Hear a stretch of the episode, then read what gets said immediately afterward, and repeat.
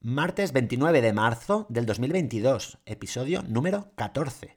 Lo he titulado ¿Digital o no digital? ¿Qué habrá pasado hoy en el cole? De todos los días se pueden extraer varias cosas que nos den esos chutes de adrenalina educativa y que nos enseñen la realidad de un centro educativo desde dentro. Esa es mi intención en este podcast. Vamos a ello. ¿Tú también quieres un cambio educativo? Responderemos aquí preguntas como ¿por qué sigue igual la educación? ¿Qué puedo hacer yo para aportar mi granito de arena? ¿Cómo lo hago? ¿Con quién cuento para ello? Entra, comparte y sobre todo motívate para ese cambio tan necesario. Esto es Adrenalina Educativa.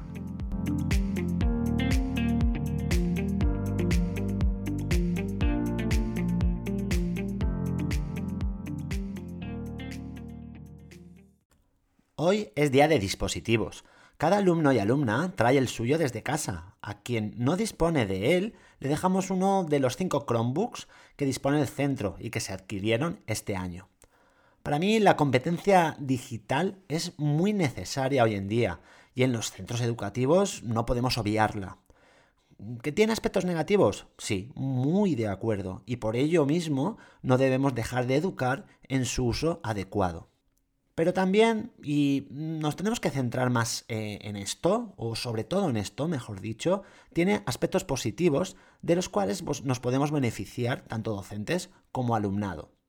Uno de ellos es el tener a nuestra disposición multitud de actividades, trabajos en cualquier lugar y sin tener que cargar con tantas libretas como alumnado tengamos en clase. Esto te da la posibilidad de especificar y concretar mucho más la evaluación. Un ejemplo, el de hoy mismo. A lo largo del día hemos realizado tres tipos de actividades. La primera era la creación de la historia que realizamos todas las semanas.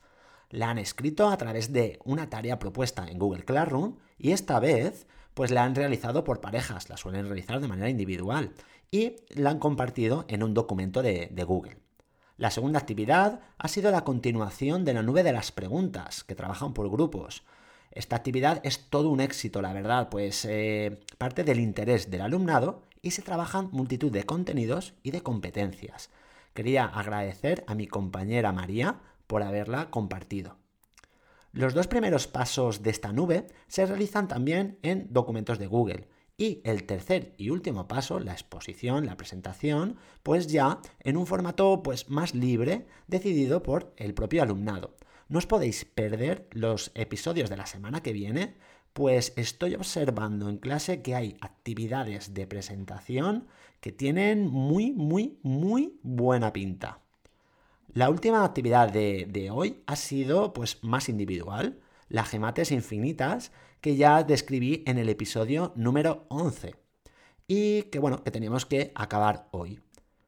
Esta actividad en concreto ha tenido una duración de todo el trimestre y ha supuesto una experiencia de aprendizaje que evaluaremos mañana en clase, pues quiero escuchar los pros, los contras, las dificultades y las conclusiones a las que han llegado con este tipo de actividad que no suele ser pues muy común y que por lo menos nosotros no, hemos realizado de manera muy, muy asidua. Bueno, muy, muy asidua no, no, no lo hemos realizado nunca. Todas estas actividades que, que he descrito de manera muy breve, pues son actividades digitales y las tengo disponibles en cualquier momento para evaluar, para hacer comentarios de mejora, para comparar con otras, otros tipos de actividades en el futuro, para compartir pues con familiares y para cualquier otra cosa, para que me sirvan de guía para futuras actividades.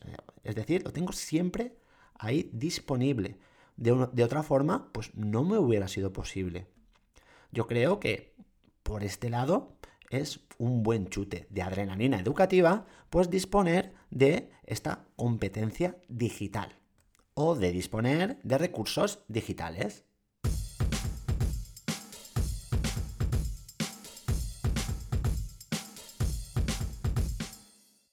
No sé si lo habréis notado, pero eh, no puedo dejar de hablar del proyecto de aprendizaje servicio denominado BOL, pues como ya he dicho muchas veces, me motiva y me ilusiona muchísimo.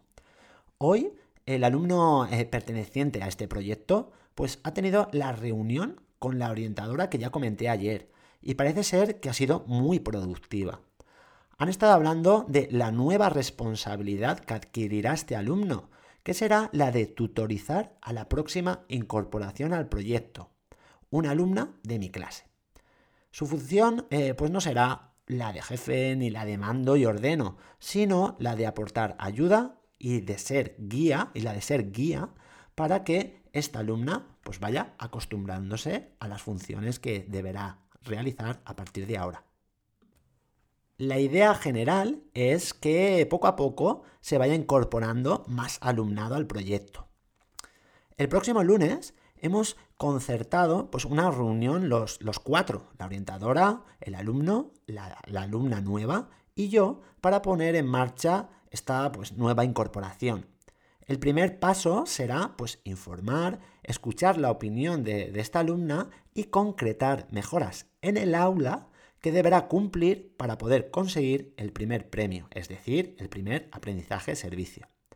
El lunes próximo os comentaré cómo ha evolucionado esta reunión. Yo la verdad es que tengo muchas ganas de que llegue. Y nada más, hasta aquí mi segundo chute de adrenalina educativa.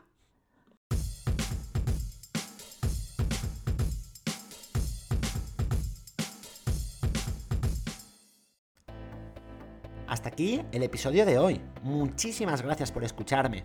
Podéis encontrarme en Twitter como arroba A-B-E-O-R-Q-U-I-N. Mañana pues estaré de vuelta para contaros todas las novedades que suceden en mi cole. Hasta mañana, un abrazo.